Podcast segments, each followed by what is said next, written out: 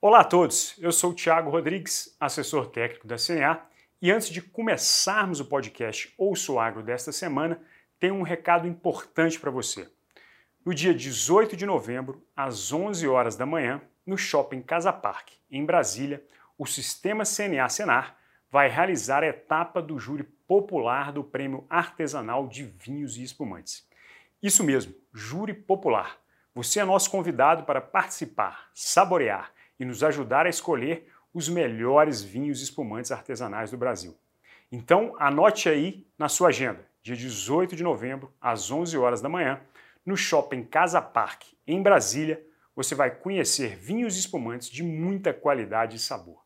Para mais informações, acesse cnabrasil.org.br barra Prêmio Vinho 2023. Agora, fique com o podcast Ouço Agro, que vai destacar justamente a qualidade e os diferenciais dos vinhos brasileiros. Acompanhe. Ouça o Agro, Gestão em Mercado, com Natália Fernandes, um podcast do Sistema CNA Senar. Olá, começa agora mais um episódio do podcast Ouço Agro, Gestão em Mercado, seu podcast sobre mercados agropecuários e gestão de custos e riscos de preço em negócios rurais. O assunto de hoje é muito interessante. Vamos falar de um produto que a gente produz no Brasil e que muita gente gosta de tomar, é, sobre vinhos brasileiros. Então, agregação de valor e o potencial da produção de vinhos brasileiros. Eu sou a Natália Fernandes, coordenadora do Núcleo de Inteligência de Mercado da CNA, e hoje estou com dois especialistas no assunto de vinho, Lídia Peçanha e Júlio César Kunz. Então, sejam bem-vindos. Muito bom ter vocês aqui com a gente no podcast Eu Sou Agro. Para começar, é bom a gente conhecer um pouco da trajetória de vocês, né? Não deve ser muito simples ser especialista em vinho, mas eu queria que vocês contassem como que vocês começaram aqui no Brasil, como que demonstrou esse interesse por ser especialista nessa área, por degustar vinhos. Bom, meu nome é Júlio, eu venho de uma família que trabalha com bebidas há muito tempo. Né? São, sou a sexta geração da família é, que a gente trabalha com diferentes bebidas, né? É, vinhos, destilados, cerveja. E, ou seja, tá desde a minha criação, assim, né? Tô no mundo do vinho, nasci, me criei na Serra Gaúcha, onde está envolta é, por vinhedos e tem uma história muito importante, uma cultura cotidiana com o vinho. E me formei engenheiro de alimentos, sempre focado em vinhos, fiz meu mestrado na UIV, na França, também com foco em vinhos. É, mas sou psicanalista também. Então, com isso eu complemento. Então, tenho duas atividades. Eu trabalho com ensino no mundo dos vinhos, especialmente na sommelieria, e sou psicanalista, isso me ajuda também a aproximar com as pessoas, que é o que o vinho tem de mais bonito, né? Nos coloca em torno de uma mesa, nos coloca com amigos de uma maneira mais relaxada e nos permite conhecer mais bem as pessoas. E há quanto tempo que você está nesse, nesse setor? É, profissionalmente, é, mais desde 2001, né? então são mais de 20 anos. Legal. E você, Lígia, conta um pouco da sua história, da sua trajetória. Bom, eu, come... eu sou bióloga formada em biologia, fiz mestrado em biologia, doutorado também na área de biologia, na área, na área da saúde, né? E tinha uma, como vinha uma carreira paralela que começou a uns 23, 24 anos atrás como apreciadora. E, é, como o Júlio falou, é, é uma, algo que encanta o vinho, as pessoas, e isso leva a uma curiosidade. Bom, mas que bebida é essa? Aí você começa a estudar como é que ela é produzida, depois você começa a ver que existe uma coisa chamada degustação, em que você começa a analisar o vinho nos seus diferentes aspectos e isso é uma atividade muito prazerosa, aumenta a curiosidade para conhecer, aumenta a curiosidade para degustar melhor.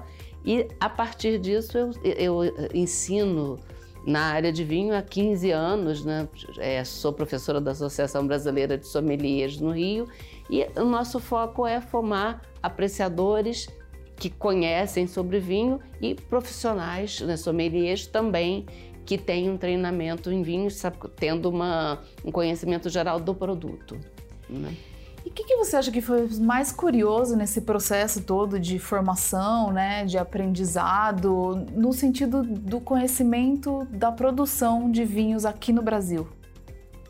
Eu acho que principalmente, né, como eu comecei há mais de 20 anos, é, você, é, eu via aquela produção incipiente de produtores mais simples, em condições assim mais é, iniciais, artesanais, e, e fui vendo a, a cada ano nas visitas o quanto aumentou a tecnologia, aumentou a formação do profissional na área de enologia e, no caso do público, aumentou a, o interesse do público e o seu conhecimento. Então, hoje a gente tem muita tecnologia, um profissional bem informado e um público também que sabe apreciar e que é, tem curiosidade, que busca diferentes tipos de vinhos. É interessante todos esses pontos da cadeia, né? Porque acho que quanto mais profissionais tem formados no setor, eles vão se aproximando mais de quem produz, também transmitindo conhecimento ou uma necessidade por aperfeiçoar a qualidade dos vinhos e o consumo nem se fala, né? É primordial. Tanto o consumo é interessante que se haja um interesse maior pelo consumo do produto brasileiro, como os profissionais que atuam no setor podem ajudar a levar essa, essa valorização, é, essa qualidade do produto brasileiro para o consumidor também.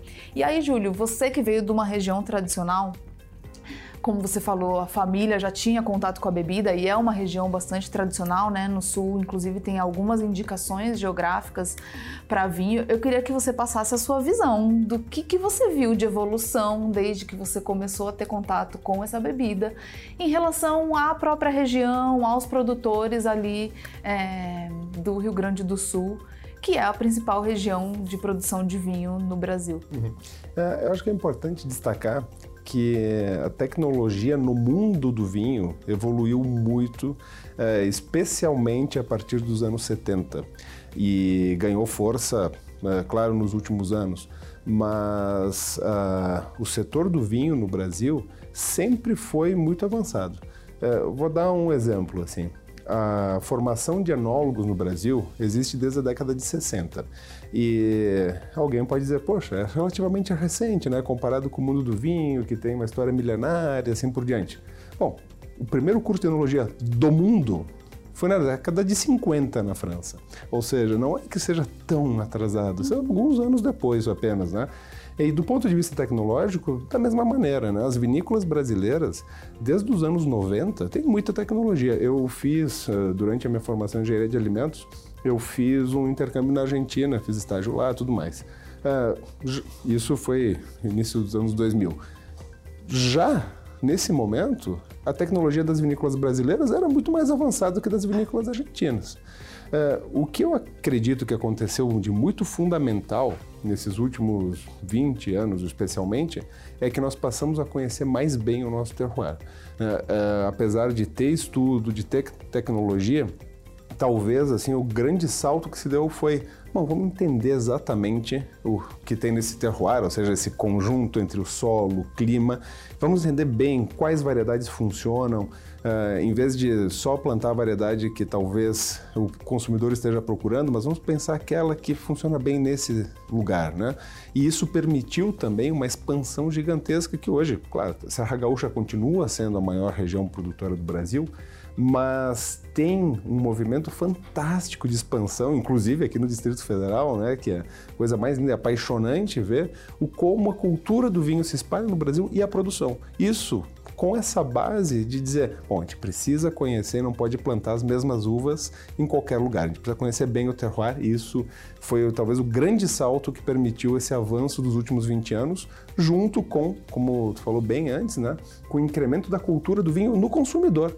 Né? O consumidor ele, é, brasileiro é, não tem muito contato com vinho, a gente bebe pouco vinho, 2 litros per capita, é, comparado com países tradicionais, que quando bebem pouco, bebem 20 e poucos litros, ó, Portugal, França, em torno de 50 litros per capita, seria um consumo relativamente baixo. Nós bebemos outras bebidas. Então, esse conjunto entre o conhecimento do produtor e a aproximação do consumidor com a cultura do vinho está é, promovendo essa efervescência linda é, no mercado de vinhos no Brasil. E você falou tecnologia, a gente ouve muito falar sobre como a tecnologia é, pro, é, propulsora do agro brasileiro. E é interessante avaliar que o vinho, mesmo tendo toda a sua questão tradicional de produção, com o terroir muito presente, que eu já vou fazer uma pausa para a gente falar sobre terroir. E mesmo assim, o aperfeiçoamento e uso de tecnologia nas vinícolas. Uhum. Então a gente pode falar de um produto tradicional e mesmo assim falar sobre tecnologia, inclusive é importante que isso ocorra. Mas antes de a gente entrar em outras questões, eu vou fazer uma pausa para a gente falar um pouco sobre terroir. Queria que vocês explicassem o que é terroir, e em relação a vinho, quais são os principais diferenciais hoje que a gente tem no Brasil? A gente já, já começa aqui vender um pouquinho dessa questão do vinho brasileiro para quem nos ouve ou nos assiste. Então vamos lá. Se a gente olha o Brasil, a gente tem no sul, né, na região inicial, né, no Rio Grande do Sul, é a questão de um clima que é um clima fresco, né, é região de altitude e que tem condições que, de certa maneira, vão se parecer com regiões mais frescas no resto do mundo. Né? E essa região foi a região inicial, até porque foi a região de imigração inicial de, de europeus em geral. Se a gente observa a região de Santa Catarina, a gente já tem uma área que é mais alta, mais fresca, que tem um clima continental mais marcado e que já dá um, um outro estilo de vinho. Né? Então, por quê? Porque o regime de chuva é diferente, a altitude, a, a, a, diferença de temperatura, se o clima é continental ou se é um clima que é um clima que é me, menos ou mais chuvoso, e o terroir, então, vai ser definido por todas essas características, o solo também, mas o clima, óbvio que o solo tem aquele papel de diferen, diferenças em pequenos locais, né? O clima é uma coisa que acaba atingindo a região como um todo. Né? Então, essas são as duas regiões que teriam um clima tradicional para a gente ter uma produção de vinho se a gente pensa na produção no mundo inteiro. Só que o Brasil tem muito mais do que isso, né? A gente começou a ter produção na, em São Paulo, iniciando em Minas, né? E, e a grande, o grande salto foi quando a gente conseguiu mudar o tipo de produção, fazendo uma coisa que a gente chama de dupla poda, né? em que é, são regiões em que os verões são muito quentes, as noites do verão são muito quentes. Então, a uva precisa de uma noite mais fresca, mas precisa de um dia quente, para que ela consiga amadurecer de forma adequada. Quando em São Paulo, em Minas, né, é, se viu que seria interessante que esse clima ideal acontece no inverno, é, conseguiu-se fazer um processo de mudar o ciclo da videira de forma que você tem a produção da uva que seria no verão em qualquer lugar do mundo, no inverno aqui no Brasil, a partir de um processo em que você faz poda de forma que a videira só consegue começar a produzir uh, as uvas no final da é, um pouquinho antes do inverno e todo o crescimento é no inverno na, na época mais adequada de temperatura. Isso revolucionou o Brasil. Né? Você descreveu regiões realmente muito diferentes em relação à altitude, solo, clima, muito diferente. Quando mas você é, fala é... Cerrado Mineiro e a região ali do sul, realmente são características diferentes, é, né? Mas é o que o Júlio falou, que, você, que, que se ganhou no Brasil nos últimos anos não foi só tecnologia, produzir uh, uva e vinho, mas entender a vocação de cada região. Por exemplo, no Nordeste uhum. a gente produz vinho. É, à medida que se entende qual a vocação, que tipos de uvas, é, que condições a gente tem que adaptar para ter produção de um vinho de boa qualidade, né? você consegue fazer essa produção no Brasil, né? no Brasil inteiro. Óbvio que, como o Júlio falou, tem uvas que jamais vão se adaptar no Nordeste. Né? Então temos que trocar as uvas, não podem Sim. ser as uvas que são plantadas em Santa Catarina e no Rio Grande do Sul. E o investimento em formação profissional dos nossos enólogos faz com que nós tenhamos pessoas que conseguem ver isso. Não.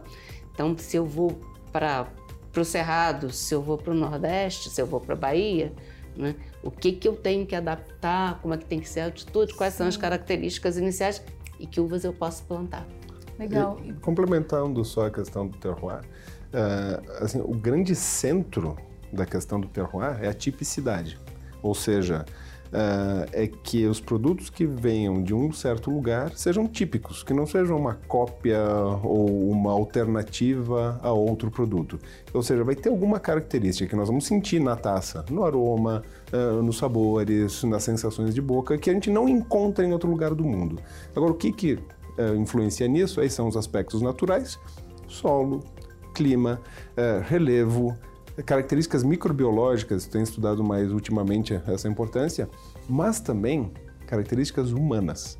Então, os fatores culturais e de conhecimento são essenciais, porque é o que faz uh, compreender com aquele solo, com aquele clima, com esse relevo, com esse conjunto todo, qual uva plantar. O que fazer com essa uva? Vai ser um vinho tinto, branco, espumante, é, licoroso, enfim. Então, esse conhecimento é fundamental no conceito de terroir. E essa característica humana é a que a gente mais está desenvolvendo no Brasil em termos culturais ultimamente. E essa característica humana é referente à questão do manejo também pelo produtor ali na lavoura. Você falou da escolha do produto, né? Mas manejo, como que ele vai manejar os talhões, o que, que ele faz no pós-colheita, também tem esse fator? Vai desde a escolha do porta-enxerto, a condução da videira, poda, momento de colheita, todos os processos dentro da vinícola também. Então, por isso que as indicações geográficas vão é, regulamentar o que pode ou não ser feito, especialmente em nível de denominação de origem, porque o objetivo da denominação de origem é garantir a tipicidade daquele lugar. Não é dizer, ah, esse vinho vai ser, um Merlot do Vale dos Vinhedos vai ser melhor que outro Merlot do mundo. Não, mas vai ser único. Um Merlot é, fresco com frutas que nós não encontramos em outros lugares do mundo ou um espumante da DO Altos de Pinto Bandeira e outras denominações de origem que vão surgir no Brasil uh, depois, né? Então, com o objetivo de dizer, esse vinho é típico daqui. Por quê? Porque tem um conjunto de fatores naturais e culturais que fazem esse vinho ser único. E quando a gente fala de vinho, né? Para o consumidor ainda comum, ainda há um certo reconhecimento, talvez uma valorização, não só em caso, no caso do vinho, mas por produtos é, importados. Até pelo reconhecimento que outros países e regiões também têm na produção, no caso do vinho. E aí eu queria ouvir um pouco da visão de vocês em relação ao real diferencial, até que vocês compartilhassem com o público, né? O real diferencial que já se nota na qualidade, característica diferenciais dos vinhos brasileiros em relação aos internacionais. E como que o consumidor consegue de fato entender isso no momento da aquisição, se é por um selo ou se é importante ele fazer uma prova, para que ele consiga cada vez mais conhecer essa, esses valores dos vinhos brasileiros e passar a valorizar também, é, remunerando melhor esse, todo esse trabalho, dedicação e tradição que vem do nosso país. Bom, uma coisa que é importante é que você tendo tecnologia, conhecimento, sendo, sendo capaz de, como o Júlio falou, selecionar uma região adequada com as uvas adequadas, em qualquer lugar do mundo, com algumas exceções de climas mais extremos, você consegue fazer um bom vinho. Né? Então, o Brasil não, não vai fazer vinhos ou muito bons ou muito ruins, é, ele vai fazer vinhos muito bons se ele aplicar é, o conhecimento. Né? E a gente consegue hoje fazer vinhos excelentes, né? nós fizemos essa avaliação e isso é prova de que estávamos hoje discutindo, não, mas já está muito difícil selecionar porque nós temos muitos vinhos bons que estão muito parecidos, né? Se parecido. É, com qualidade. Com qualidade, qualidade de alta, mesmo, né? alta qualidade. Você e, começa a ver vários produtos com alta qualidade. E, e isso a gente vem sentindo no Brasil. Eu, o que, que eu acho que é mais importante? É um trabalho de divulgação e um trabalho de dar às pessoas conhecimento. Bom, se eu vou pegar um vinho tinto, um vinho tinto vou degustar, o que, que eu tenho que perceber naquele vinho?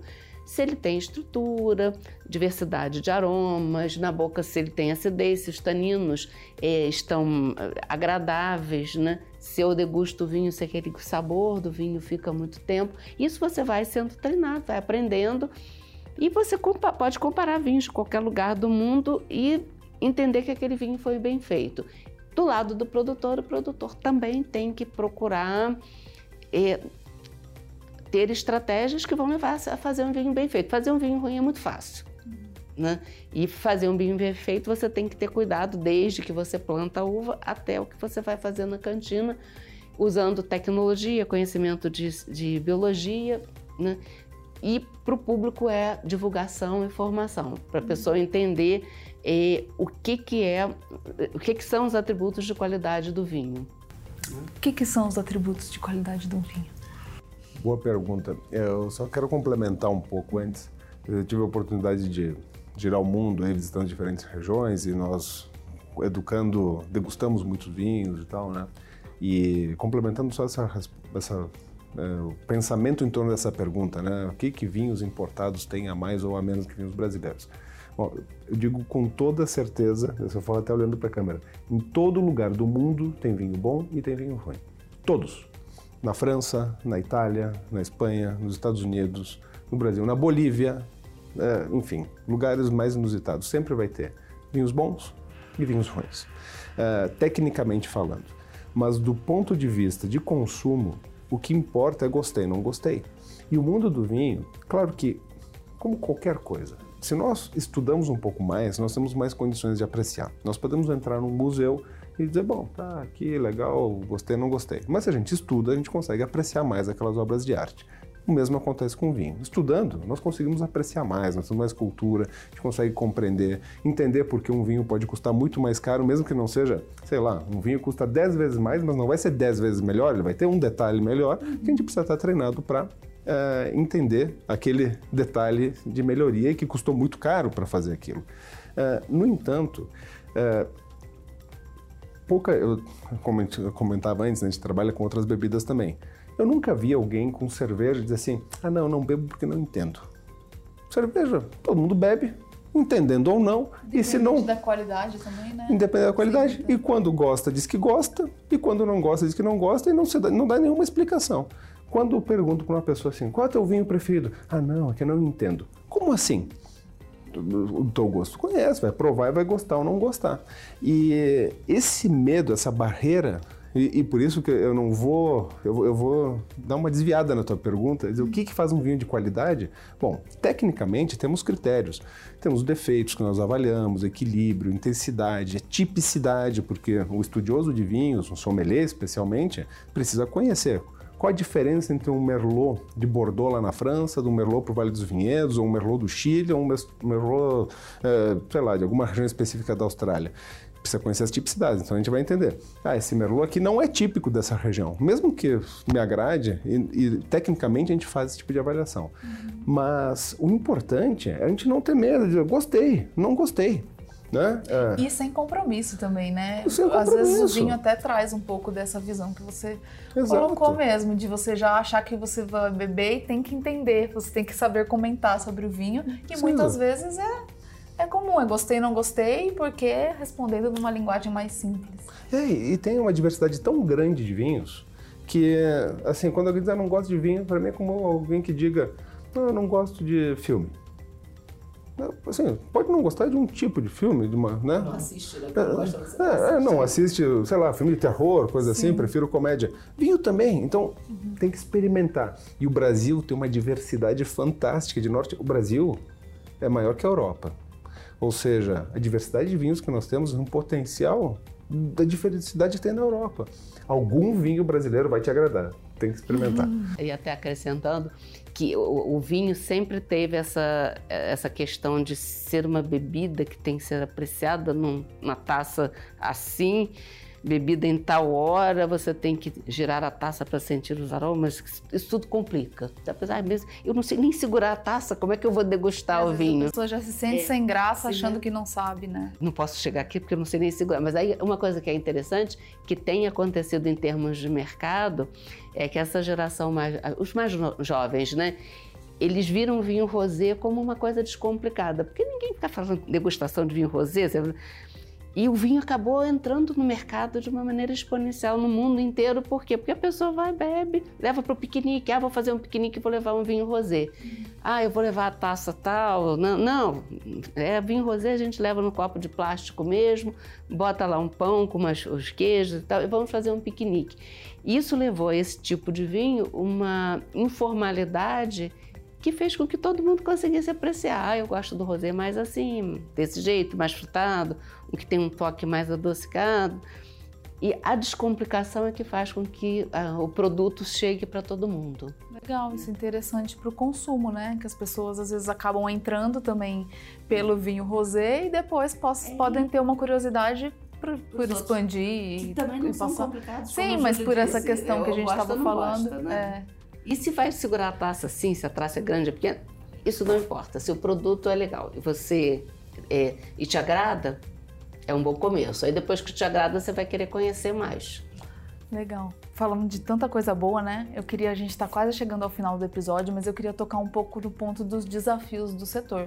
A gente sabe que tem desafios, inclusive para os produtores rurais, né? Que buscam expandir, aí precisam de uma vinícola próxima ou desenvolver, fazer uma verticalização para conseguir produzir.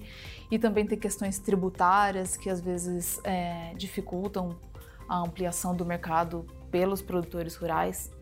Queria também perguntar mais especificamente para o Júlio, até que está lá no Rio Grande do Sul, sobre a questão climática, né? A gente vê que anos em que tem adversidades climáticas como agora, aquelas chuvas, se elas realmente comprometem. Então, rapidamente, só para a gente fechar, eu queria que vocês citassem um pouco, na visão de vocês, quais são desafios e que, é, quais são caminhos também, né, que a gente conseguiria é, tomar para superar esses desafios do setor de vinhos. Bom, os desafios do setor de vinhos começa, uh, começam já por ser um setor da agricultura, então os desafios do agro todos são os mesmos. Uh, então, adversidades climáticas podem causar baixa produção. Uh, essas chuvas lá no sul vão, vão promover uma safra muito, de muito pouca produção. em primeiro lugar, nós ainda não sabemos quanto à qualidade, vai depender do que acontece no verão que aí tem o segundo impacto. Tem o primeiro impacto de produção, produtividade, e o segundo impacto que é o de qualidade. Então, às vezes pode ter uma grande produção, mas qualitativamente não tão boa. E isso vai ser o primeiro desafio. Algumas coisas dá para compensar na vinícola, com tecnologia, ah, outras não. Né? Em geral, muito difícil. São pequenos detalhes que dá para ajustar, não dá para fazer grandes ajustes. Uh, e isso é, é, um aspecto importante de, de ponto de vista de produção, mas acho que isso assim é mais ou menos bem compreendido já. Talvez o maior desafio e a maior dificuldade seja realmente as questões de mercado. Aquilo que a gente falava, que a gente fica quase discursando como bandeira, dizer, ah, experimenta vinho e tal, é porque o maior desafio é a barreira de mercado, a barreira cultural. Uh, temos altos impostos, uh, a bebida é uma bebida alcoólica, por mais que o vinho esteja muito ligado à gastronomia. O ambiente, uhum. né, o habitat natural do vinho é a gastronomia. Então, não, não vai ser normalmente aquela bebida para tomar porre, essas uhum. coisas, né? Vai ser uma bebida mais gastronômica, em geral.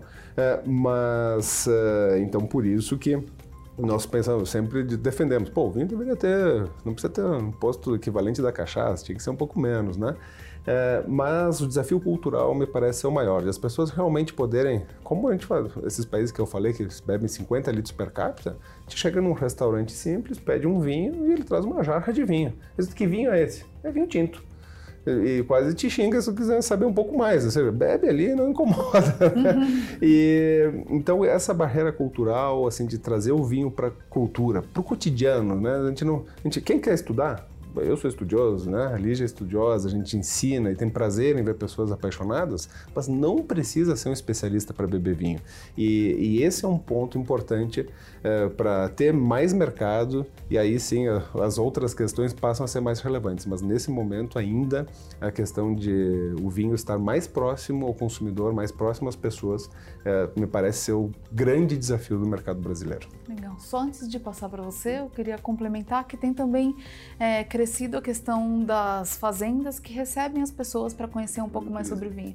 Então, mesmo que as pessoas, para quem você sugeriu, né, que passem a consumir mais, que não tem interesse em consumir, tem como conhecer sobre essa realidade, qual o diferencial da região por meio dessas visitas, né, que hoje já tem várias regiões e fazendas que propiciam isso e acaba sendo um turismo bastante interessante conhecer a realidade, a vida daquelas famílias e tudo que é feito dentro das propriedades acaba sendo uma alternativa. Exatamente, e, nas diferentes regiões lá no Rio Grande do Sul, Santa Catarina, aqui no Distrito Federal, é, em Minas Gerais, em São Paulo, é, no Vale do São Francisco, lá no Nordeste. É, em todos esses lugares tem vinícolas que estão prontas, portas abertas, e é muito divertido. Assim, uhum. além de conhecer, é muito divertido ver como é que é a videira, ver como é feita a produção, degustar os vinhos com a explicação do enólogo, com as pessoas qualificadas, conhecer as histórias.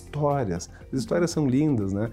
Então, realmente, o enoturismo é, é muito legal. Obrigado por, por lembrar. Imagina, até uma experiência mais completa e mais interessante do que só beber o vinho. Eu né? até adicionaria, em termos de enoturismo, que quando você vai a várias regiões do mundo, é, você já vê que tem rotas de vinho branco, rotas de vinho tinto, rotas de vinho que vão para a montanha.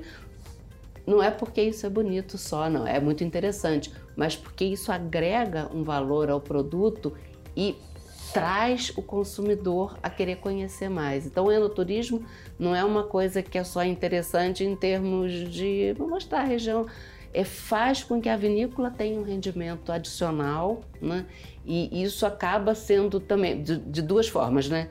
Agrega um rendimento maior ao produtor e leva um conhecimento maior da população. E tudo isso associado, que é uma coisa que eu acho que falta muito no Brasil, né, adicionando, que é você divulgar, né? Você é, vê divulgações de produtos de cerveja, outros produtos, né? alguns tipos de alimentos, e as pessoas ficam atentas. Ah, tem esse tipo de produto que parece interessante. O vinho precisa ser divulgado também. Né? Legal, Lígia. Bom, então realmente chegamos ao final agora. Te agradeço demais, Lígia e Júlio, pela participação, pela Obrigado. aula que tivemos aqui, né? É, foi uma aula, muito conhecimento e nos deixa com vontade de conhecer um pouco mais sobre o Brasil, sobre a realidade dessas regiões, descobrir um pouco sobre esse terroir e vamos seguir, acho que todos, seguir as sugestões do Júlio de vamos beber mais vinho, né? brasileiro. Experimentar. Com certeza. Brasileiro e não brasileiro, o importante é experimentar é, é, para conhecer essa diversidade, que é uma das coisas mais bonitas que o mundo do vinho tem. Sim, então agradeço a presença, deixo a palavra para vocês fazerem uma consideração final, fiquem à vontade. Bom, muito obrigado, foi um prazer estar aqui, trocar algumas ideias. Uh, o mundo do vinho, como eu falei, vou insistir, é de muita diversidade e quanto mais a gente degusta, uh, mais a gente tem capacidade de entender aquilo que a gente realmente gosta. E certamente vai ter um vinho brasileiro que vai encaixar com o gosto de cada um e isso não impede de degustar vinhos de todos os lugares do mundo, porque isso é muito bonito, inclusive para perceber o quanto o vinho brasileiro tem um nível de qualidade, sim, que se equipara a níveis de, de qualidade que não encontramos em outros lugares do mundo. Bom, eu também gostaria de agradecer poder estar aqui falando sobre vinho, né? Agradecer a CNA e, e, acho que a minha informação maior como professora, tenho, tenho a carreira de uma vida toda como professora, é que pode parecer complicado você ter que ter a taça, o ambiente, gelar o vinho. É tudo muito simples, né? Você tem que apreciar e se você coloca isso, não, é uma bebida simples que eu vou usar junto com, com as minhas refeições e esse vinho parece que tem esses aromas, assim, ah, eu gostei desse vinho. Ah, esse aqui eu não gostei não. Então tá, não compra aquele que você não gostou. E se você tem curiosidade daquele que você gostou, vai tentando aprender mais, mas principalmente é muito simples. É igual comida. Se você fez, temperou bem e fez de uma maneira adequada, a comida vai ficar muito gostosa. O vinho bem feito, ele é muito gostoso. Tem comidas que a gente gosta, comidas que a gente não gosta. Vinhos a mesma coisa e entendendo o que você gosta, é seguir em frente e até aprender, divulgar, chamar os amigos. Olha, eu gostei muito desse vinho. O que, que, vocês acham desse vinho que eu gostei? Ah, não, eu gostei, mas eu gosto mais desse. Olha esse aqui que eu gosto. Uhum. E ampliar. Isso é que é importante. Legal. Bom, mais uma vez, obrigada. Parabéns também pelo trabalho que vocês vêm desempenhando é, em prol de difundir o consumo e a produção dos vinhos brasileiros. E não só brasileiros. Você que nos ouve ou nos assiste, muito obrigada pela audiência. Fica esse convite para conhecer um pouco mais sobre os vinhos e sobre o nosso Brasil. Até a próxima semana. Tchau, tchau. Ouça o Agro, Gestão em Mercado, com Natália Fernandes, um podcast do Sistema CNA Senar.